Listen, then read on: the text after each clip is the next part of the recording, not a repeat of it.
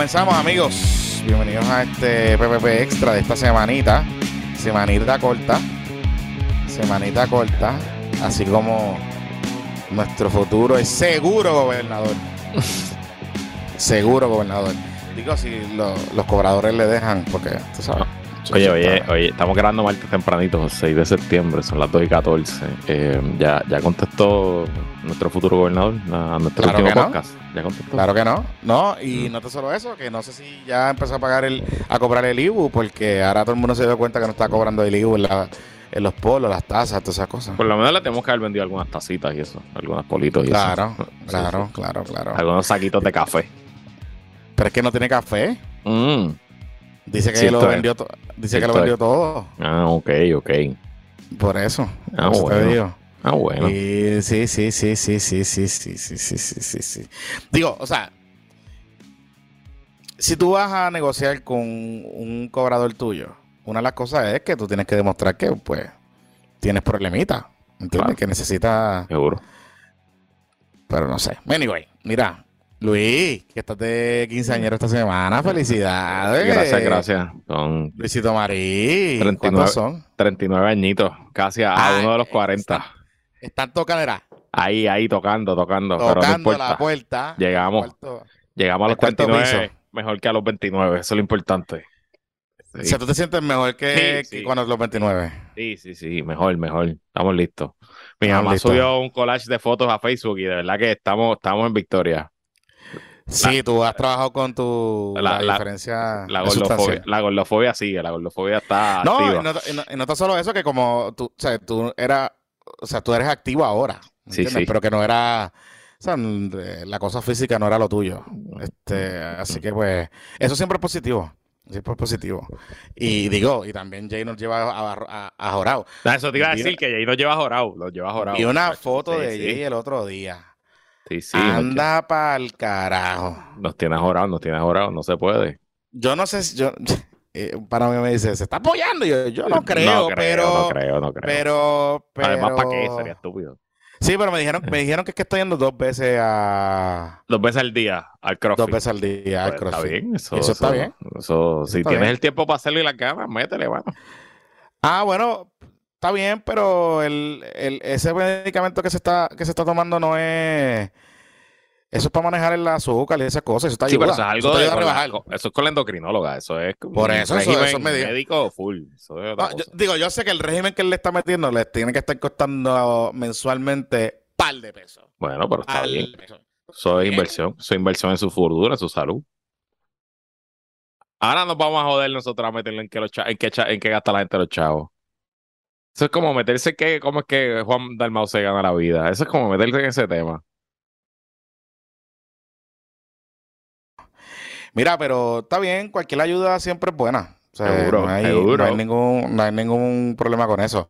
Lo que sí es que no sea, no sea, me- no- o sea, contrario a lo que par de gente dice por ahí, no, no se ha operado ni nada de esas cosas. Así No. que, Se ve bien. Este, se ve lindo, que siga. no, yo vi los brazos, eh, la foto esa que subió el Sí, lunes. sí, sí, sí.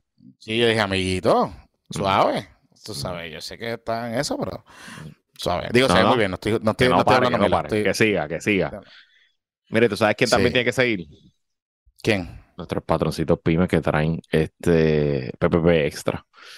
Cuéntame. Eh, tenemos uno de nuestros favoritos, no solo por que defienden el derecho a la segunda enmienda, sino porque han estado con nosotros literalmente desde el primer mes como patroncito pyme. Hablo, por supuesto, de la Armería Gutiérrez en Arecibo, tu armería y club de tiro patroncito, ya sea para hacer los trámites para la aportación de armas o simplemente para practicar tu puntería o adquirir eh, municiones, distintas armas, chequear los accesorios que tienen. Está la Armería Gutiérrez, búscalos en Facebook, así mismo como Armería Gutiérrez o llámalos al 787-878-2995, 878-2995, Armería Gutiérrez en Arecibo.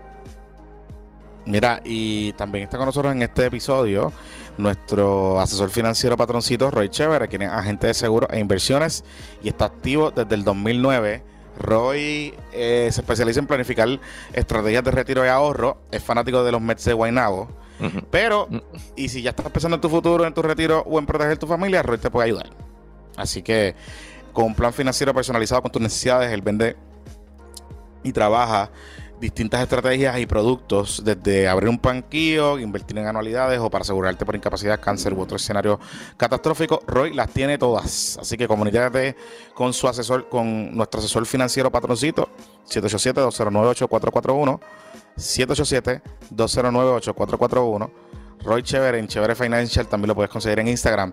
Y tiene buen gusto el muchacho, bebe bien, bebe bien, mm, mm, bebe mm, bien, pero es buena gente y, y, Ondel viene, tú sabes, desde abajo como nosotros y sabe lo que uno tiene que hacer para poder generar riqueza y protegerla hacia el futuro. Así que Roy Chévere, nuestro asesor financiero patroncito.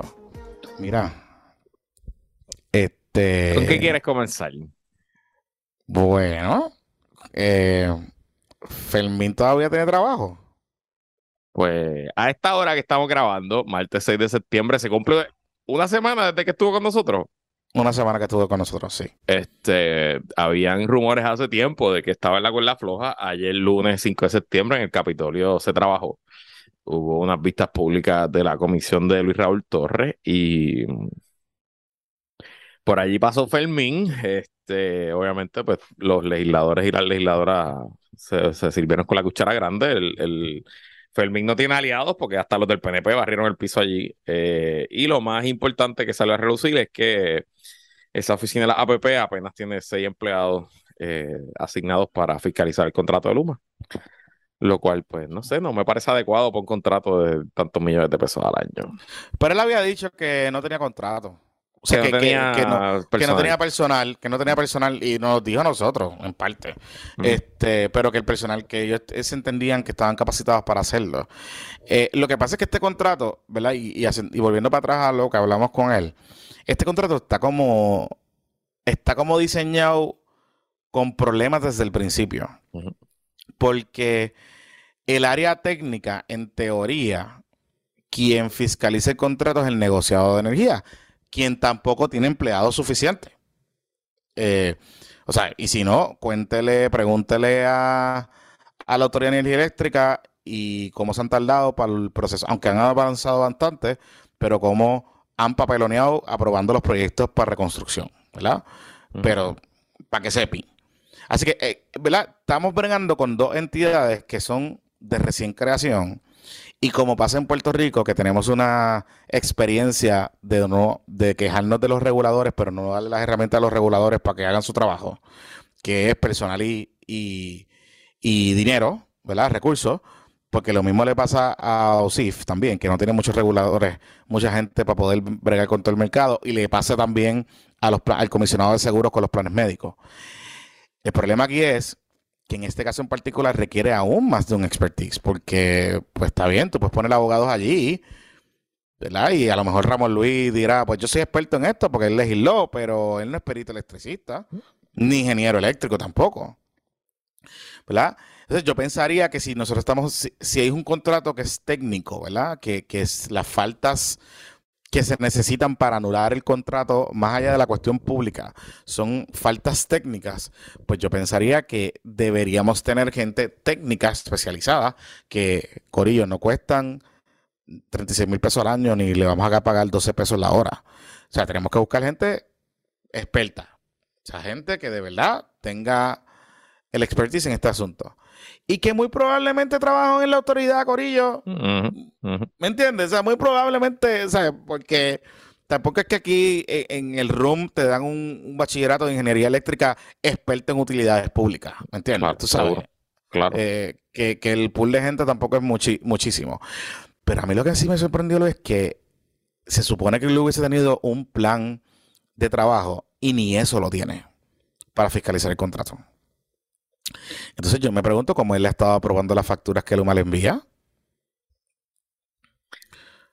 ¿Me entiendes? Es que no hay, o sea, realmente esto está diseñado para el fracaso desde el principio. Desde el principio, Jonathan, es que es imposible como tú seas una oficina que de nuevo no se dedica a esto, que le toque administrar un contrato tan gigante, está diseñado el fracaso from the start. Y yo creo que también, y lo hablamos la primera vez, eh, esto es un contrato que se escribió sin imaginación, un contrato que se escribió sin pensar en la contingencia, un contrato que se escribió pensando que, mm, que todo va a correr Piche San Cream, que no van a haber problemas, que la situación se iba a resolver. Es más, pensando que se iba a renegociar la deuda en, los meses que está durando el contratito este, el contrato este temporero. Eh, y bueno, pues ahora todo está explotando en, como psiquiatra aquí. Sí, y está duro. Está duro. Y la realidad es que Fermín se ha convertido en la persona perfecta para que todos los bandos le echen la culpa. Y si lo votan como todo el mundo dice que lo van a votar, pues vendrá la próxima persona y volverá a fracasar. Pues pienso que yo creo que están buscando un, chivo expiatorio. Y, es evidente, y, se los dije el domingo, o sea, se los dije el domingo. Yo tengo información de que al gobernador ya le pidieron que sacara a Fermín. Inclusive se estaba trabajando en un plan. Y ya habían metido, habían activado el corille de Andy y Cari para ver cómo bregaban esto. Porque hay un reconocimiento, ¿verdad? Tácito de que esto le va a costar, le puede costar al gobernador. Em, y tienen que buscar, o sea, y, vamos a ser honestos aquí. Si mañana votan a Fermín, y le voy a decir aquí bajito para que entre tú y yo esto es un secreto. Si mañana votan a Fermín y traen a X o Y, nadie va a seguir fiscalizando a Luma. Y se va a ir la luz de nuevo y va a haber otra crisis y no va a haber resuelto. ¿Entiendes? Ese es el asunto aquí. Ese es el tema aquí.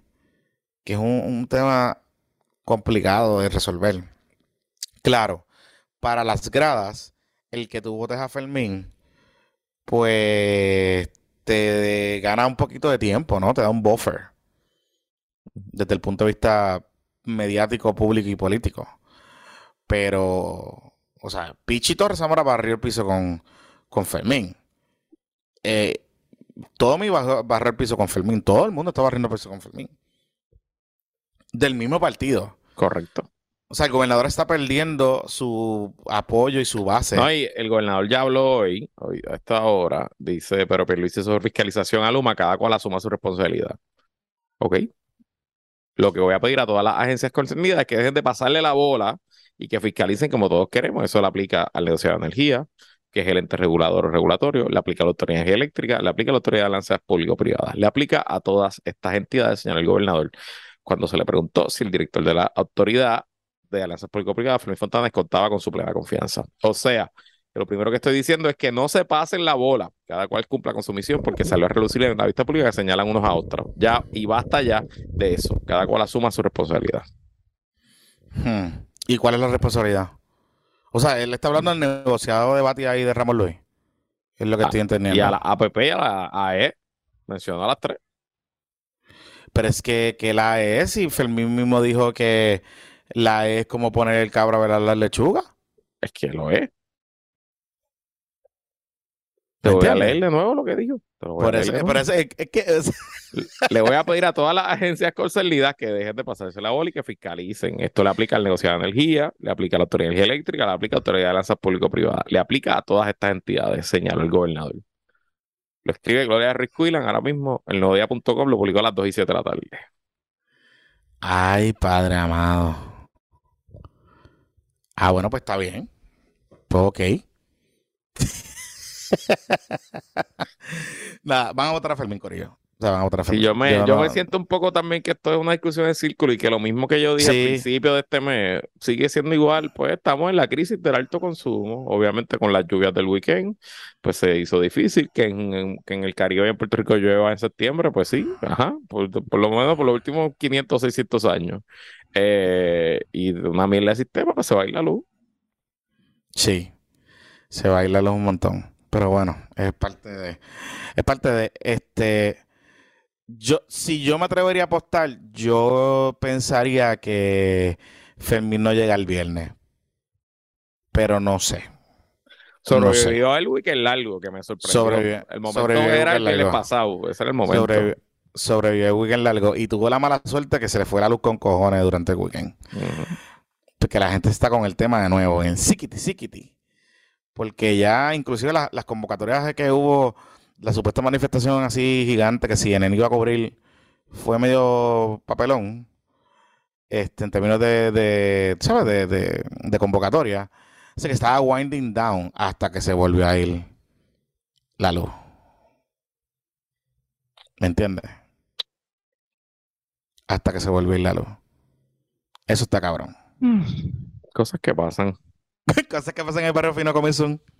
Así mismo es. Pero nada, Mira, seguiremos hablando de Luma y votarán A. Fermín y vendrá otro y tampoco va a resolver y seguiremos aquí. sí, sí, sí, sí. Mira, oye, te Dime. iba a decir, hablando, hablando de cositas que están pasando esta semana. Esta semana es la semana del Yoripario oficial de los colegios de abogados. Creo que es este weekend la convención, si no me equivoco. Ah, es que como que empezaron a salir las historias de Sí. usuales. Hay elección y la elección no está, La está calentita, está, calentita, calentita, la elección. muchos candidatos a todos los niveles y están haciendo campaña. Sí. Bueno, Sí. y hay como, me dicen que uno de los candidatos como estadista, que está la cosa interesante. No sé. Eh, Kili- Vale, que- está, yo no sé. Yo lo Hermano, hace, Kilikini- yo lo conozco hace como mil años. A Kilikini era de los mejores amigos de, de mi tío Tony yo lo quiero y lo aprecio mucho. Si votara, votaría por él, pero yo no estoy colegiado. So, no voy a no votar. estás colegiado, Luis. No, yo me descolegié hace años y nunca me he vuelto a colegiar. Lo he pensado un par de veces, pero como que, como yo no ejerzo casi, pues no sé, no. no Espérate, espérate, espérate, espérate. ¿Y te fuiste para la otra, para la asociación de los No, otros, eso menos, eso jamás. no. Oye, eso existe favor. todavía. Sí, existe, hacen La- convención la- y eso, sí, existe. El colegio, el colegio de abogados PNP. existe. La asociación de abogados existe, existe, sí. Y hacen, Ah, hacen convenciones y seminarios y eventitos y cosas. Ah, ok, ok, ok. Sí, sí. ok, Estoy seguro O sea, que nuestra delegación, Carlos Romero Barceló, está bien representada ahí en la asociación.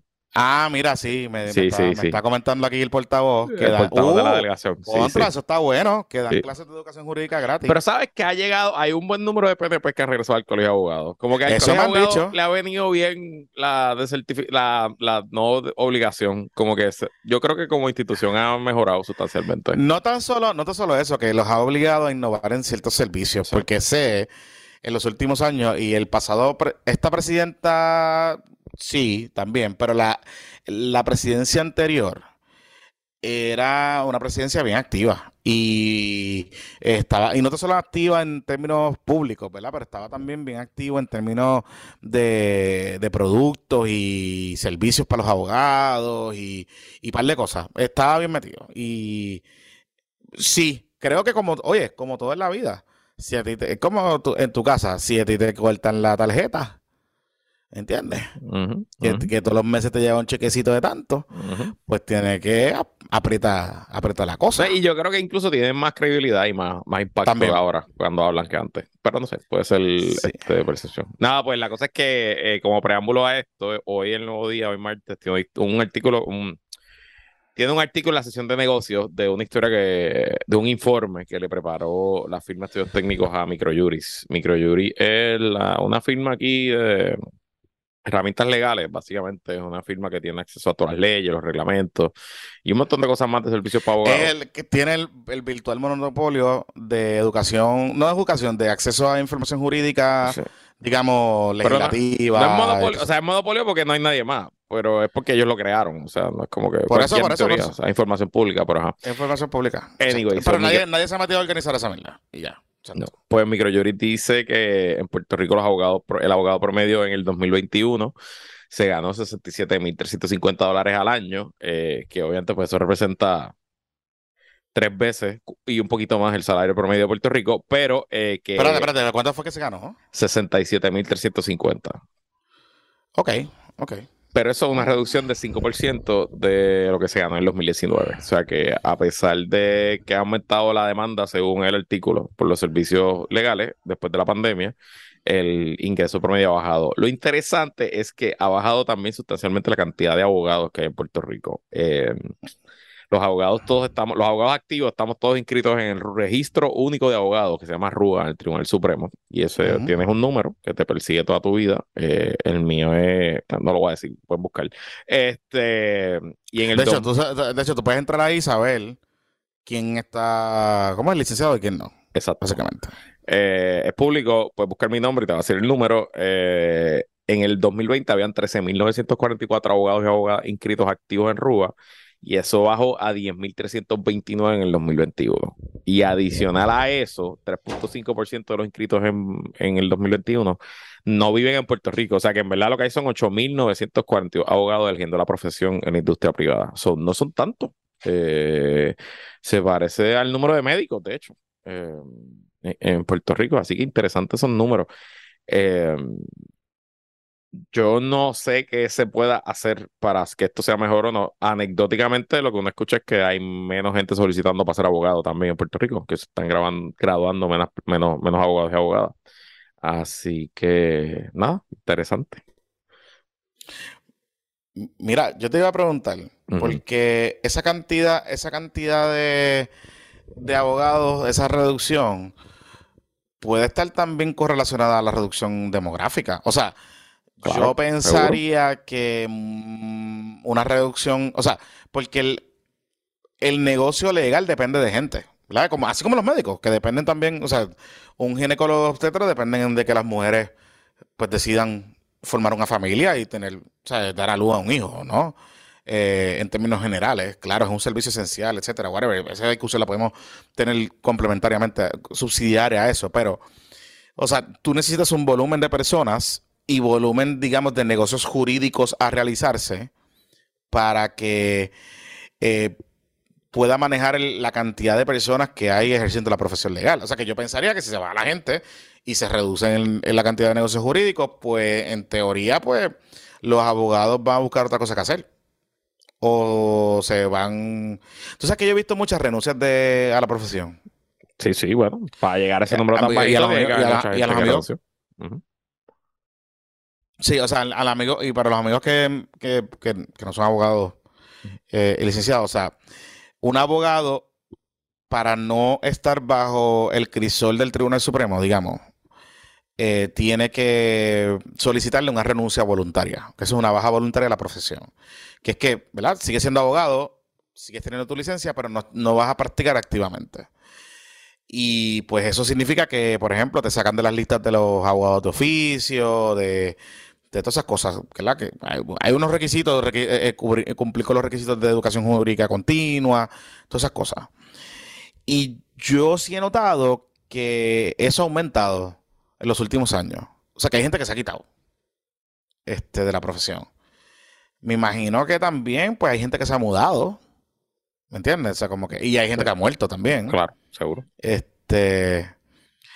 Lo que me está curioso es que si hay menos abogados, uno pensaría que pues los precios aumentarían, pero presumiría yo, presumiría yo que la gente también está regateando más los precios de los servicios de abogados, ¿verdad?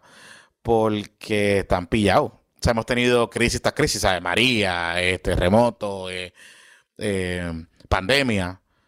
Eso no sé. No sé. Está interesante. Mira, están diciendo aquí que el PIB le paga a, a Juan Dalmau más o menos el salario promedio de un abogado full time en Puerto Rico. Pues fíjate, pues está bien pago. pues está bien pago. Está bien. Eh, pero que, que Yori y Pari tienen con el salario de. Eh, de verdad que, yo, que un break, o sea, cojas un break, ¿qué importa? Si el PIB decide pagarle un salario de Almao para que sea candidato full time, pues, pues es un problema del PIB y la gente que le dona, eso no son fondos públicos, de verdad que no, no entiendo. o sea, se supone que él se muera de hambre que además de ser candidato tenga un voto de pobreza, no pueda pagar la hipoteca a la universidad de los hijos, por favor, no sea ridículo. O sea, si, eh, Manuel, si Manuel Natal firma un voto de pobreza porque pues tiene otras maneras de financiar su vida, pues está bien, pues santo y bueno. Pero en el caso de, en el caso del PIB, que el volumen de, de ingresos es sustancial, yo creo que le está saliendo barato, Dalmau.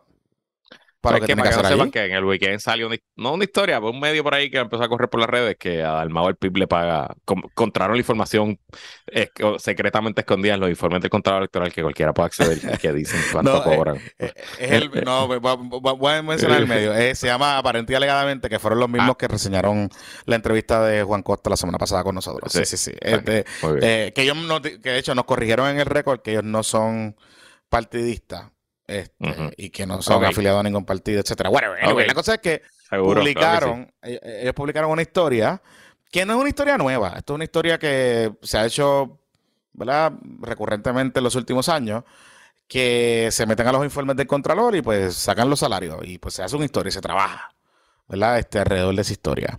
Eh, y pues la historia de este fin de semana era que Dalmau se le ha pagado 90 mil pesos, creo que va, en lo que da de cuadrenio, una cosa así. Sí, año y medio, 60, y 60 y pico al año. Sí, 60 y pico al año. 6 mil algo al mes lo que se le está pagando. Exactamente. Del fondo del PIB. Que no es del fondo electoral porque ya los partidos no reciben dinero del fondo electoral. No tan solo, y no y de los flashcards y de todo lo que hayan vendido. A mí lo que me interesaría más es cómo van los donativos después de la crisis del verano. Eso es lo que más me interesa. eso, eso, es eso sí es una historia digna de digna de, de, buscar y publicar. Eso sí, eso sí. Sí, se les cocó todo después del verano la cuestión. Porque ahí sí, si yo fuese donante del PIB, ahí sí yo tuviese eh, exigencias a Dalmao y de cortarle a los chavos, al salario. O sea, de buscar otro presidente. Pero recuerden algo. Una de las cosas que, perdona, ¿verdad, Luis? Eh, pero una de las cosas que importantes de esta historia, que quizás, y nosotros le hemos hablado anteriormente, es que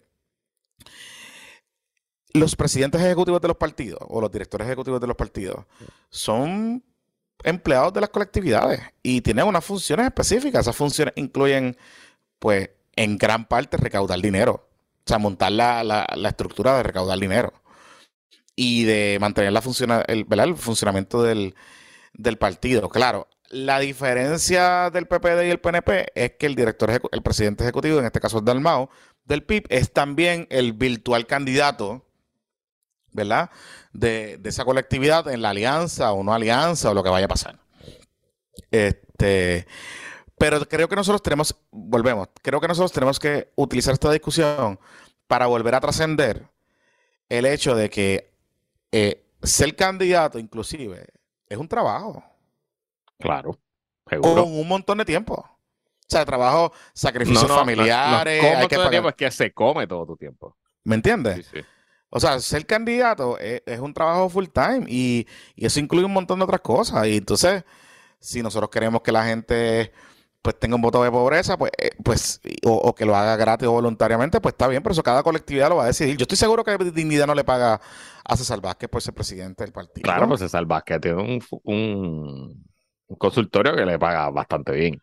Claro, claro. O sea, como que al final del día, pues, y si el PPD no fuera tan papelonero recaudando dinero, estoy seguro que le pagaría a un director ejecutivo para mantener y correr la cosa del partido.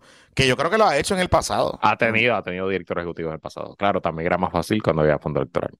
Por eso. Por eso te digo. Mm. Por eso te digo. si te fías, el PNP, el secretario del PNP es Carlos Ríos para no cobrar. Para que no vaya un empleado ahí cobrando. Claro. Claro, claro.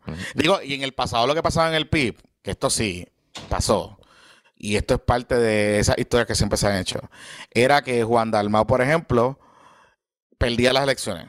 ¿Verdad? Entonces, si el comisionado electoral era fulanito, pues entonces de momento había un jueguito de y Juan Dalmao seguía corriendo el partido, pero como comisionado electoral. Y allá cobraba, pues, lo que cobran los comisionados, que son 100 mil pesos, qué sé yo, no sé cuánto cobran, pero cobraba 100 mil y pico pesos. O sea que lo financiaba el gobierno, o sea, nosotros, ¿verdad? Los la gente que paga contribuciones.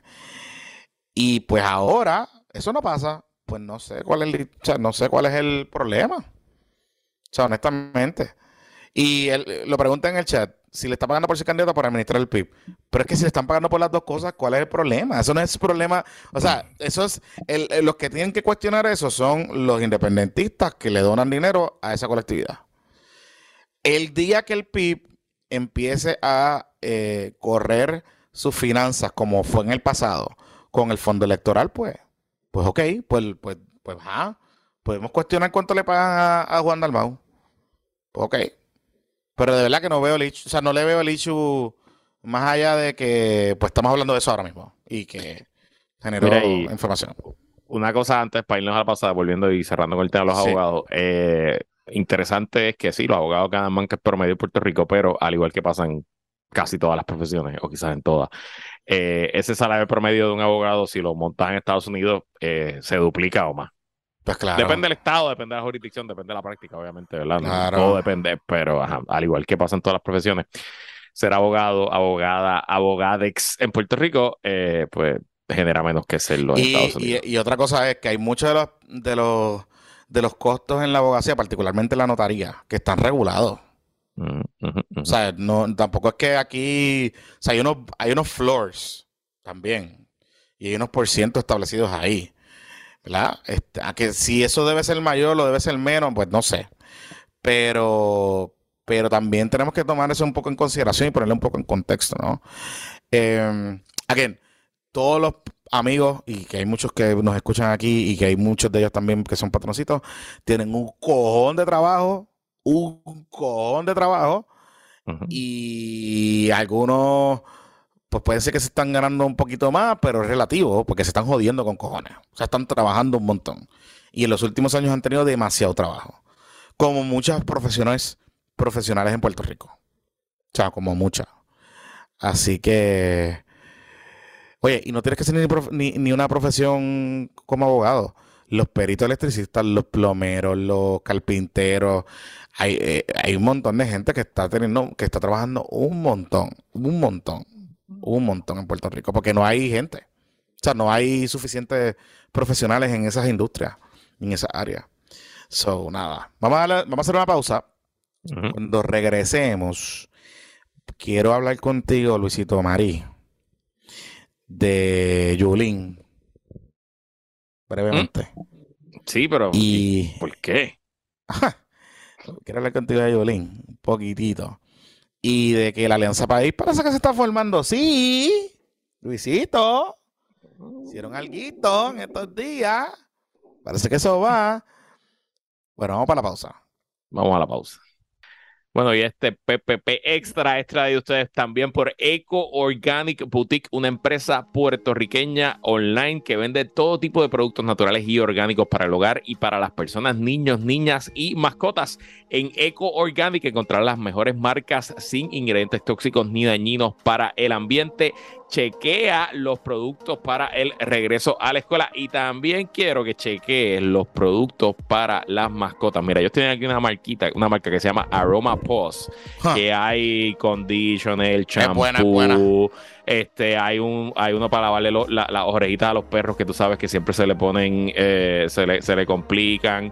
Hay uno para el anticho, sabes que con estos calores los perritos se ponen y tienen la piel sensitiva. Nada, chequea los distintos productos de esa marca y otras marcas, como siempre, todas orgánicas, sin ningún tipo de químico dañino. Y recuerda que para los y las que escuchan PPP, al poner el código PPP en la caja registradora al final, recibes un 15% de descuento. Conoce todos sus productos en Eco Organic Boutique y búscanos en las redes sociales como Eco Organic Boutique.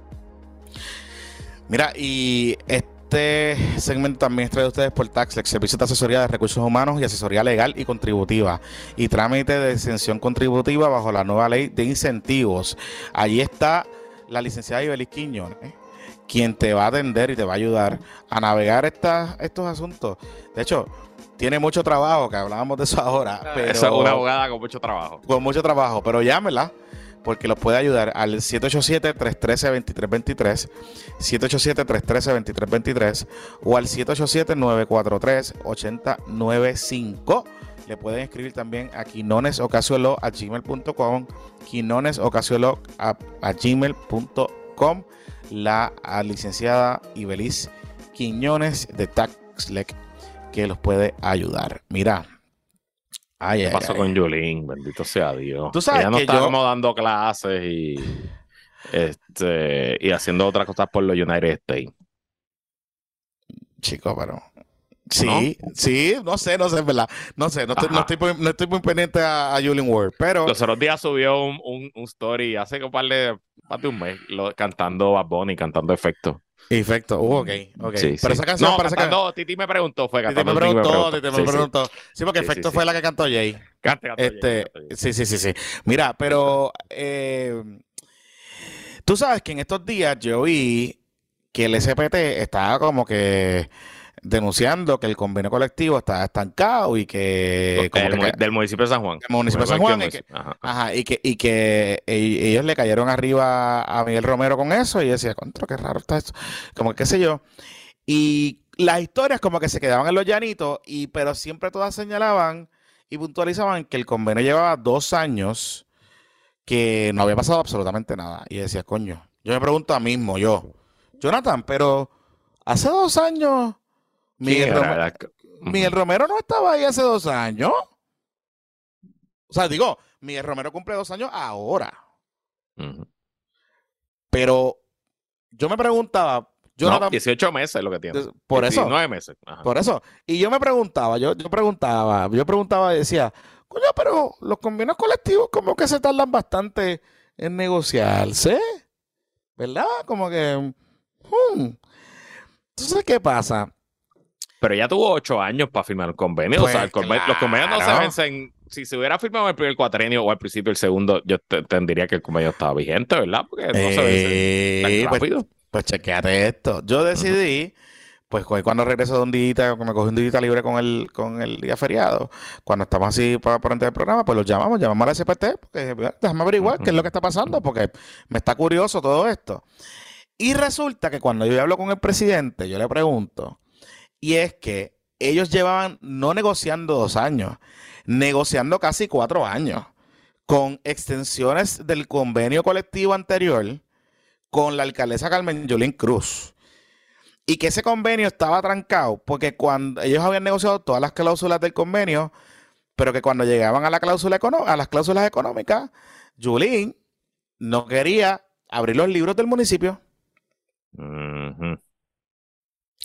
Entonces yo me preguntaba mismo, mismo, Jonathan, ok, pero esta gente no fue los mismos que apoyaron a Carmen Yulín en dos ocasiones con el PAC del SPT. ¿Verdad que no era la, ¿verdad que es la misma gente, Luis? De la misma gente, parle, parle, parle milecitos que gastaron en eso. Y la, ordenanza permitiendo la negociación colectiva fue de las primeras ¿Verdad cosas que hizo sí? Sí, sí, sí, sí. ¿Verdad que sí? ¿Verdad? ¿Te acuerdas? ¿Te acuerdas? ¿Te acuerdas de eso? Mm, Me acuerdo. me acuerdo. Entonces yo le pregunto así bien. Entonces yo le pregunto así bien, Cari Pelao. Venga acá, pero ustedes los cogieron de, de soca. Después ¿Mm? que le dieron chavito a Yulín. Porque, ¿Mm? porque imagínense.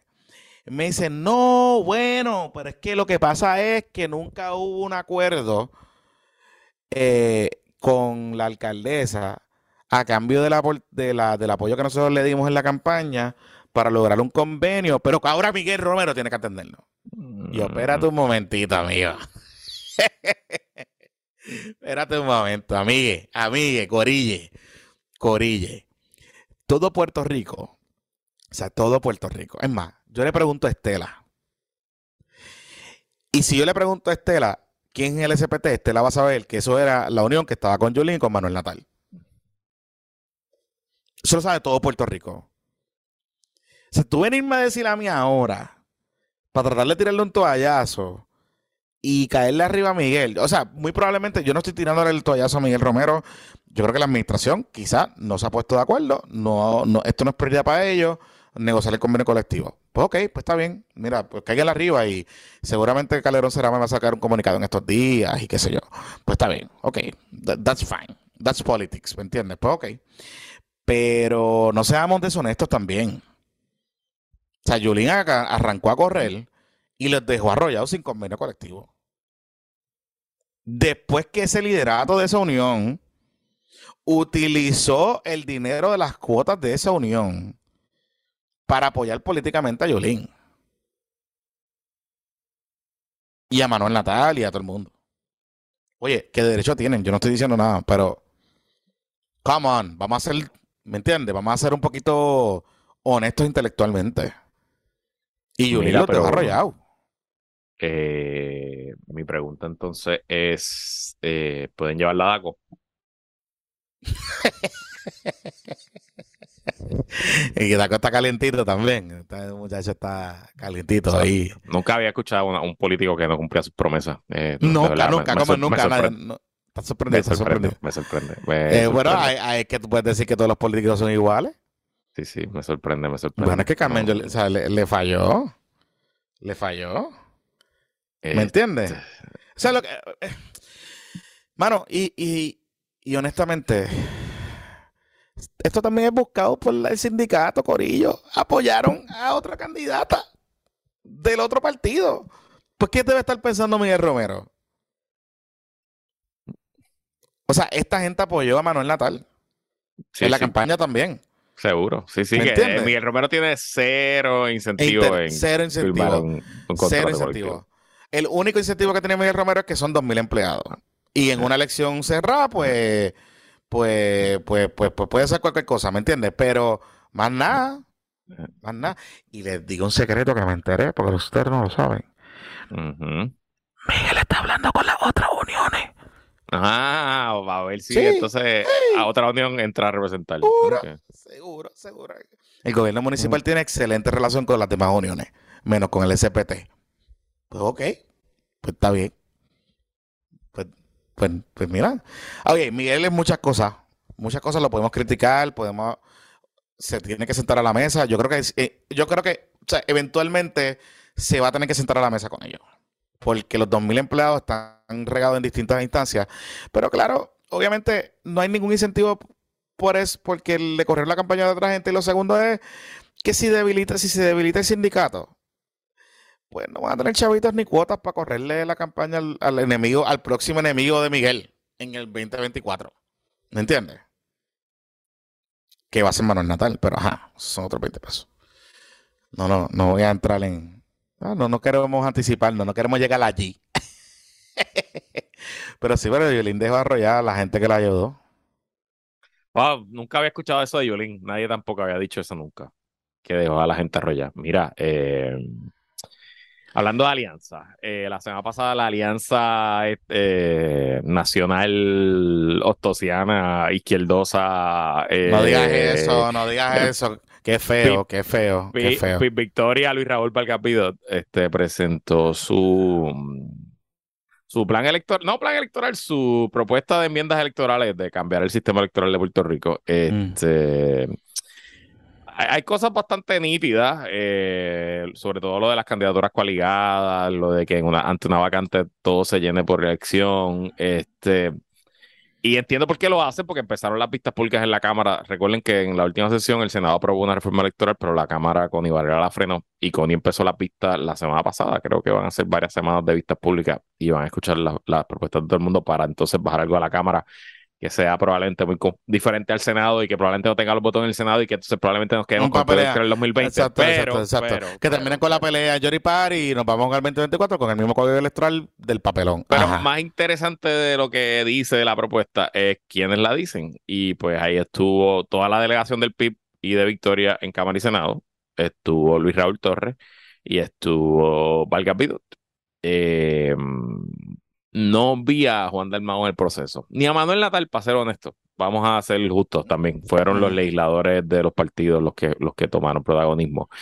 Pero nada, este es el tipo de cosas que ellos deben hacer. Eh, yo sé por qué el, tiempo, los, el calendario los obliga a hacer lo de temas electorales, pero hay muchos más temas y este no es el más sexy. Yo sé que es súper importante porque tienen que cambiar el sistema quizás para ganar las elecciones, I guess, pero eh, no necesariamente es el tema más sexy. Pero, pero vamos a hablar, vamos a pensar un poco en, en, en, en lo que se está proponiendo y en el potencial resultado electoral. ¿Verdad? Este, pues yo pensaría, por ejemplo, que la segunda vuelta pues para colectividades, o sea, el wishful thinking sería que una colectividad con una con una cuestión coaligada, con unas candidaturas coaligadas, puede empujar la bola lo suficiente para que cuando ocurra la elección, pues provocar el threshold de la segunda vuelta, ¿verdad? Eso es lo que yo pensaría entre esas dos colectividades. Claro, eso asumiendo que eh, las alianzas o las candidaturas de la alianza son lo suficientemente fuertes para que en esa segunda vuelta no sea entre el PPNP y el PPD. ¿Verdad? Por ejemplo. ¿O es que va a ser la segunda vuelta entre los tres partidos? Pero eh, estoy de memoria, entiendo que no incluyeron la segunda vuelta aquí. Además, la segunda vuelta requiere una enmienda constitucional. claro. eso pasa por ley. Claro. Eso pasa por ley. Está bien, pero entonces, pero, pero hay teorías, por ejemplo, está lo del ranch choice voting este, que, que es ahora la nueva tendencia para atender estas situaciones, en Estados Unidos, que es un poquito más, que, se está, que está cobrando bastante fuerza con este asunto. O sea, pues yo, pensaría que, quizás por ahí va la discusión. Oye, y estoy abierto a esa discusión, está, interesante. Yo no estoy pensando que, o sea, no, estoy diciendo que, que no estoy de acuerdo. Pero volvemos, o sea, si el cálculo es ganar la elección eh, mediante una enmienda, mediante enmiendas al código electoral, pues está bien, eso es un paso, pero tú requieres gente, como quiera que sea. O sea, requieres hacer un trabajo político en los municipios, requieres hacer un trabajo de base para tú tener, tú tener gente, sangre, ¿verdad? Este, funcionarios de colegio para tu poder llegar a una elección y, con la fortaleza suficiente para poder jamaquear el sistema. ¿verdad? Creo yo. No, yo estoy aquí a mí muy pendejo pensar. No estoy aquí diciendo nada malo. Y lo otro es que cuántas de estas propuestas van a poder negociar para que se aprueben. ¿Me entiendes? Que logran conseguir los votos de. O sea, que logren conseguir los votos de. De todo el mundo, de Taxito y. O sea, el propuestas para aprobarse necesitan los votos del Partido Popular. Pues Porque claro. el PNP no pensaría que no. Así Pues que no. claro, pues claro. Entonces, sí, sí, ¿verdad? Y, y- y es mi, y es el asunto que yo siempre hablo cuando le hago la pregunta así a la gente, o por ejemplo al amigo José Javier Lama. Le digo, ven acá, ¿la alianza incluye o está permitido gente del PNP o del PPD? ¿O es Pues, una alianza todos menos, menos, como él dice, el bipartidismo corrupto del PNP y el PPD? Bueno, yo presumo que no, que no lo permite. Pues entonces estás excluyendo a, entre el PNP y el PP, estás excluyendo a 50% del país. Un poquito más. Bueno, en las elecciones fueron 60 y pico, hoy deben ser menos. Pero eso, bueno, pues Está bien. está bien. Por eso. Ellos quieren, ellos quieren un cambio. Digo, y el argumento, y el argumento es que, ah, ¿por qué ganamos con 32%? Se puede ganar con 32%. Es verdad. Pues ok, pues está bien, yo te compro ese argumento. Pues está bien. Pero entonces significaría que Victoria Ciudadana y el PIB van a repetir su performance del 2020. Oye, soy- son preguntas, no la estoy diciendo, volvemos, no quiero que esto suene como que no me gusta la idea, estoy entreteniendo la idea, creo que es tan chévere lo que están trayendo a la mesa, ¿verdad? Yo creo que es algo que, que hay que mirar. Pero vamos a hablar realista, o sea, esto se convierte, esas, esas enmiendas se convierten en, qué en cuál cálculo político, en que van a dejar de hacer el trabajo de base político o que el trabajo va a ser menos intenso. Porque Dignidad está todas las semanas organizando el partido. Toda la semana. Y Victoria también en parte. Pero yo sé que el PIB ha dejado a un lado su reorganización política. Y la velocidad con la que llevaban en los primeros meses del año pasado ya no está ahí. Y hay quejas en el interior del partido por eso. O sea, volvemos. Si vamos a suple o sea, si vamos a sustituir esa, esa acción política de organización, ¿verdad? De- del colectivo, por enmiendas al código electoral como el cálculo político para ganar las elecciones, pues ok, pues está bien, pues vamos a reescribir la historia. Ok, pues chévere, hay que reescribir el, el juego. Y pues, pues dale. It is what it is. Pero, pero una cosa no debe ir dejado de la otra, deben, ir- deben ser concurrentes las dos cosas. Y, y, y deben tener la dignidad en la mesa con las enmiendas, Corillo. Mm, Fíjate, no es mala idea hablar con dignidad. Deben traer la dignidad a la mesa, por lo menos para las enmiendas del código electoral. Mira, hablando de dignidad y el PIB, Ajá. sacando el tema de Puerto Rico, que mucha gente sabe de política chilena en Twitter. Nene. Nene. yo- oye, ve acá, yo te voy a preguntar, ¿cuántos chilenos hay en San Juan?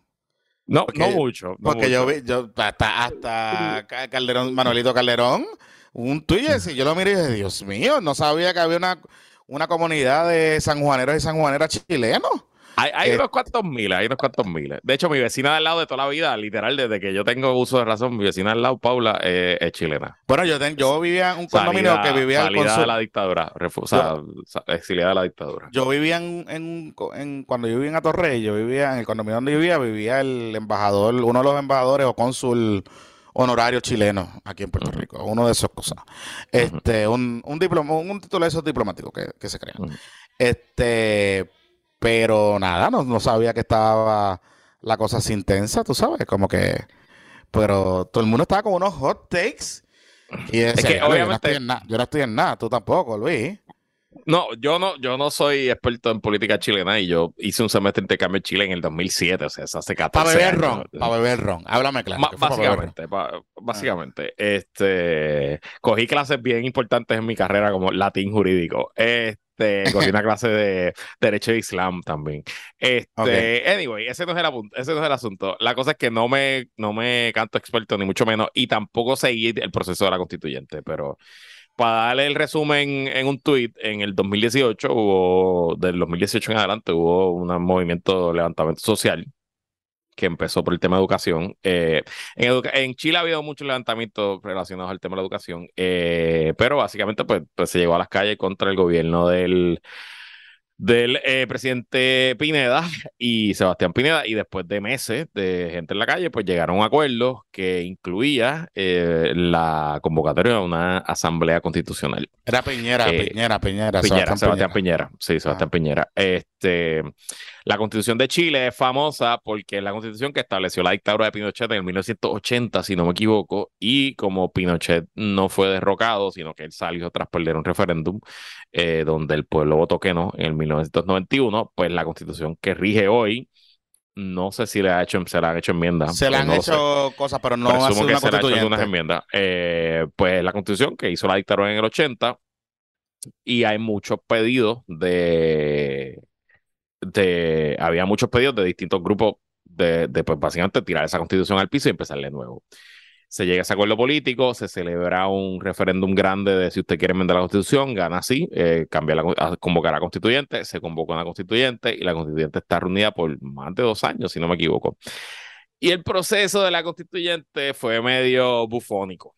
Este... Fue, fue, fue similar al que a la constituyente de la, del estatus que quieren hacer de, con la guayabera. Es que fue bien bufónico porque entraron muchos personajes políticos de izquierda y de derecha que lo que querían era acaparar la atención. Entonces, hay, obviamente hay unos temas, y yo no quiero minimizar ni, ni, ni restarle importancia a los reclamos válidos de los grupos originarios chilenos Recuerda que como Chile es tan remoto y, pues la colonización a Chile llegó tarde, y no solo es que llega tarde, es que las cantidades de, de, extranjeros que llegaron a Chile pues es menor contra otros territorios y los grupos indígenas autóctonos de la región eh, pues están, siguen allí, existen millones de personas, de, de, no sé si millones, pero cientos de miles de identidad mapuche, etcétera. sí, son muchos, son un montón. Y en la, y en la constitución no existen, la constitución actual esa gente está ahí como si nada, entonces pues hubo mucho pedido de eso, pero adicional pues hubo mucho quizás medio por la línea de, los de los neotaínos y eso, como que... Entonces el proceso perdió un poco de seriedad en el imaginario, por usar una palabra que te encanta popular. Mm. Este, se convirtió también un poco en una distracción. Y adicional, era un documentazo, brother, como de 320 y pico de páginas. Sí, porque era una constituyente completa. O sea, era y la tradición constitucional de Latinoamérica, las constituciones de Latinoamérica son gigantescas, son larguísimas. Si tú la comparas con la de Estados Unidos, con la de Puerto Rico, que no pasa de 20 páginas ni 25 páginas, te la lees una sentada, pues estas constituciones son gigantes y son bien descriptivas. Entonces, pero claro, cuando tú haces una constitución eh, de 320 y pico páginas, pues todo el mundo va a encontrar algo en lo cual oponerse. Este, y en la política no hay nada más fácil que oponerse a algo sustantivo. Una elección entre candidatos, pues hay que escoger entre uno y el otro, pero cuando es sobre issues, es mucho más fácil decir que no que decir que sí, y pues eh, un proceso eh, aburrido que perdió prestigio e importancia, una constitución que permitía a cualquiera agarrarse de un clavo caliente para derrotarla, y hay que decirlo, porque la verdad, un presidente eh, novato, Gabriel Boric, presidente más joven de Latinoamérica, un presidente millennial, uno de los que fueron los líderes de ese proceso de levantamiento social del 2018, pues que ha tenido dos números no tan populares y eh, pues le dieron un rechacito ahí bastante sólido. Ojo interesante también, como parte del proceso de la constituyente, se, el, voto este domingo era obligatorio. Todo el mundo tenía que votar. Y probablemente eso también el cálculo fue un error. Porque al tú obligar a la gente a votar, mucha gente que ni siquiera le hubiera interesado este tema fueron y votaron que no. Eh, y ahí le añadiste un montón de miles de votos que no, de cientos de miles de votos al no, al rechazo, perdón, porque rechazo ya, aceptó. Em, y ahora pues tienen que literalmente volver a empezar. Sí, hay, hay un asunto aquí importante que, que, que aquí hay que eh, entender. Es que ni tú ni yo más allá de los contactos que hemos podido tener con gente o porque tú fuiste, estuviste allá o en mi caso, por ejemplo, cuando yo, cuando Metro llega a Puerto Rico, la operación regional de Metro internacional se corría desde Chile. Eso que eh, había mucho intercambio y contacto y mis jefes y, y todas esas cosas pues estaban allá y muchos compañeros empleados, pues qué sé yo. Y si algo yo aprendí de ese contacto es que precisamente estos procesos o sea, Chile le falta todavía como que esa parte de esa reconciliación. Hay, muchos cabos sueltos. Correcto. Luego de la dictadura, ¿verdad? Y hay mucho. Es una sociedad que, digamos, económicamente se transformó bien aceleradamente, o sea, se modernizó bien rápido entre los 90 y los 2000 hubo mucha eh, influencia de la globalización, etcétera. Y se, no se americanizó porque no es que está bastante gringa, pero sí lo está. O sea, es, una economía que se parece, eh, por lo menos en las ciudades grandes, se parece mucho a, Estados Unidos o, quiere apelarse a parecerse mucho a Estados Unidos.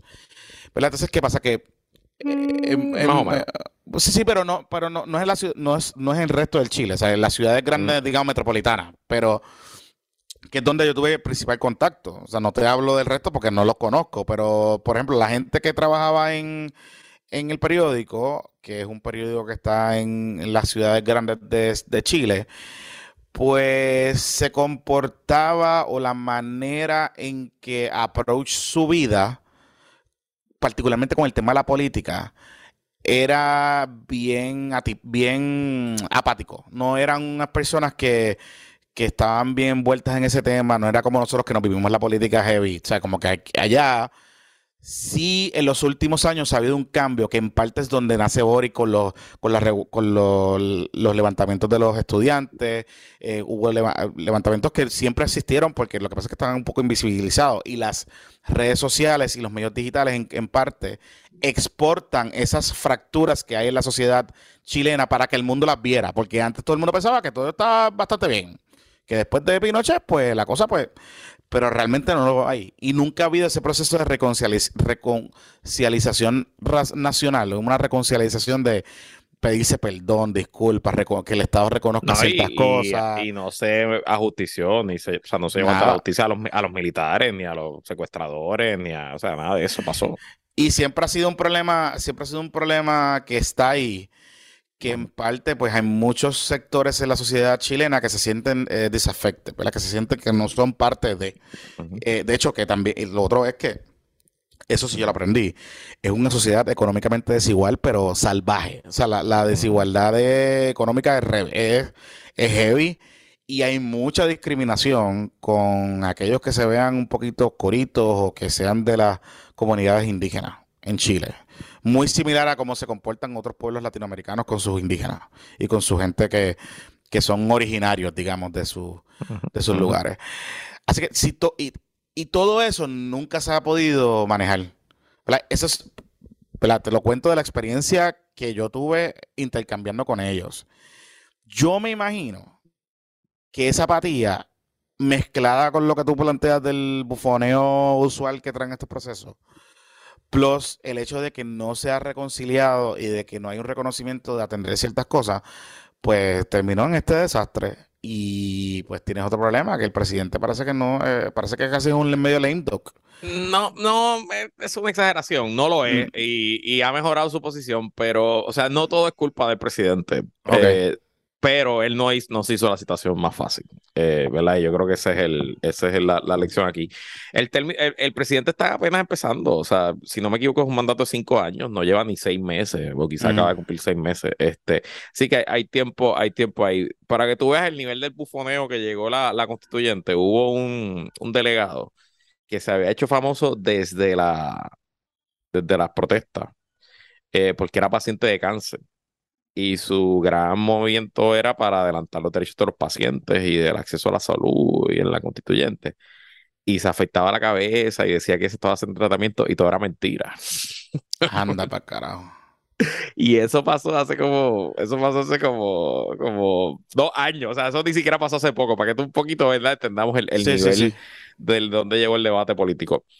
A eso le añado que independientemente de lo que esté pasando dentro de los procesos políticos internos chilenos, con todo el background y las cosas y los errores y las omisiones que podemos haber tenido en esta discusión, lo otro que estoy viendo, que por eso es que hablo de los expertos en, en, Twitter de Chile, es que este tema se nacionalizó, se internacionalizó full y estaban los, los Agustín Laje, este, ¿cómo es que le decimos? Los, los, los marchepiros, el marchepiro de Latinoamérica por un lado y por el otro, que esto es, este, Pinochet volvió a subir en Chile y olvida, y no, Corillo, nada de esto, nada de esto. esto no, realmente yo veía, yo los penepos, los penepos, los penepos sí, sí. estaban viviendo heavy, y los de la izquierda también. Olvídate. Sí, sí, olvídate, aquí derrotaron el comunismo y por un lado, y, lo, y la izquierda te dice aquí, revivió Pinochet. Sí. Corillo, como siempre les decimos, los procesos son mucho más complejos, mucho, mucho, mucho, mucho más complejos que, eh, que como se cortan en blanco y negro en las redes y recuerden que mucha de la gente que usted lee en las redes están ahí con una agenda y lo que quieren es polarizarlos a ustedes para pues, tratar de adelantar sus intereses y son intereses internacionales, esa es la, esa es la realidad. Esa es la Así que respire, eh, es bueno conocer de los procesos de otros países, a mí me encanta, este, pero no llega a conclusiones si usted no sabe un carajo. Pero tú sabes que yo, lo, único positivo que a lo mejor se puede sacar de este proceso y que quisiera que sacáramos de este proceso es que la gente se inserta en estas discusiones que pasan en Latinoamérica. O sea, Puerto Rico está bien insularizado en su discusión política y pública, ¿verdad? Este, y va desde temas como este de política, temas regionales un poquito más macro, generales, regionales, de cómo entender cómo funciona la región y las distintas maneras de, de ver las cosas temas desde cómo mucha gente nos ve a nosotros, o sea, los puertorriqueños.